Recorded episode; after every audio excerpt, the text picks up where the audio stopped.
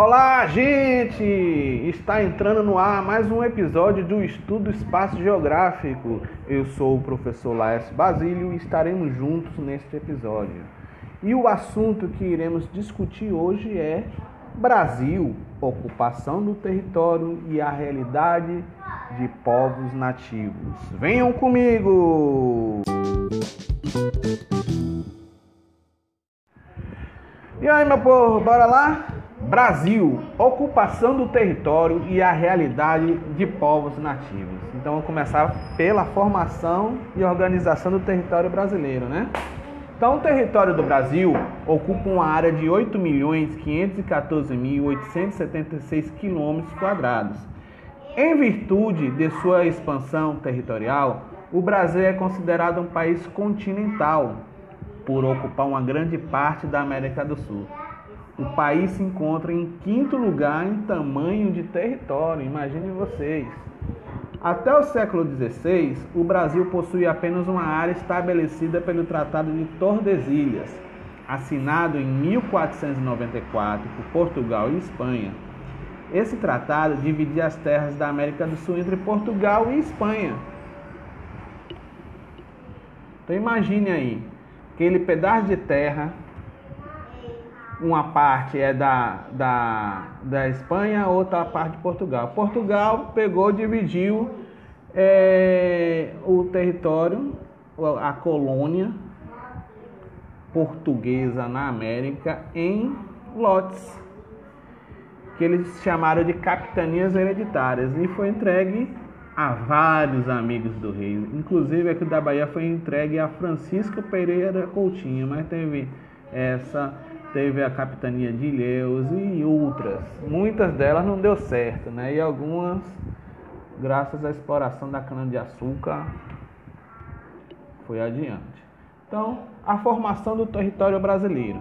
A formação do território brasileiro foi sendo modificada com o decorrer do tempo.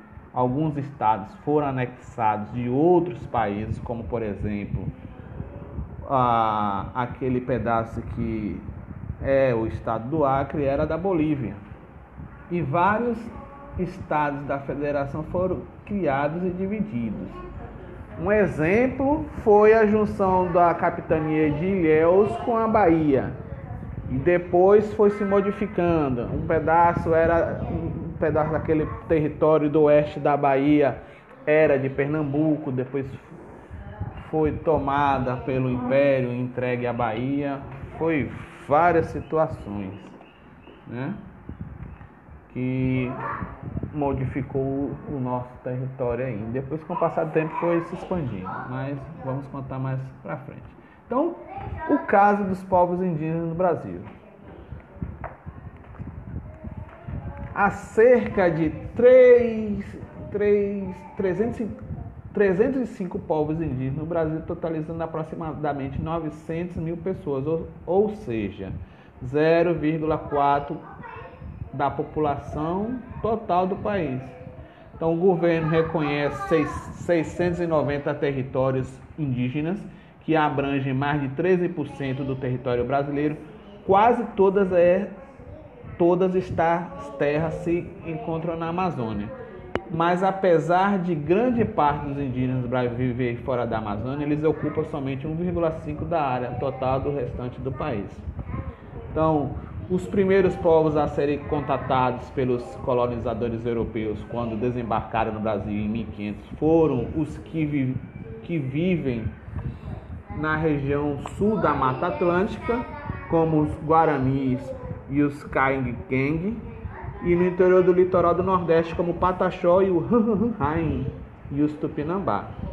Inclusive aqui em Salvador também era a Ilha Itapari, que a parte daqui de Salvador tinha os índios Tupinambá. Então, apesar de centenas de anos de contato com a sociedade não indígena, e enfrentando o roubo e a invasão de suas terras, a maioria dos povos indígenas lutaram e tem lutado para manter sua língua e seus costumes. O povo mais numeroso hoje é o Guarani, com uma população de 85 mil pessoas, mas hoje eles, eles têm pouquíssima terra. Durante os últimos 100 anos, uma enorme parte de suas terras foi roubada e transformada em vastas áreas de pasto e de plantação de soja de cana-de-açúcar. Muitas comunidades estão morando em reservas superlotadas e outras vivem sob lonas na beira das estradas. O povo indígena com, com maior território é o Yanomami, que vive relativamente isolado com uma população de quase 27 mil no Brasil e ocupa 9,4 milhões de hectares no norte da Amazônia. O maior povo amazônico do Brasil é o Ticuna, que soma 53 mil pessoas. O menor é composto por apenas um homem que vive em um pequeno pedaço de floresta cercada por fazendas de gado e plantações de soja na, na Amazônia Ocidental e recusa todas as tentativas de contato. Muitos povos amazônicos somam menos de mil indígenas. O povo Acutiço, por exemplo, agora é composto por apenas três pessoas e o Alá por 450. Imagine aí, 500 anos de história e nada mudou. É um absurdo. Gigantesco. Mas é isso, minha gente. Por enquanto é só. Um forte abraço. E não esqueça de acompanhar as redes sociais lá do Estudo Espaço Geográfico. Um forte abraço e até a próxima.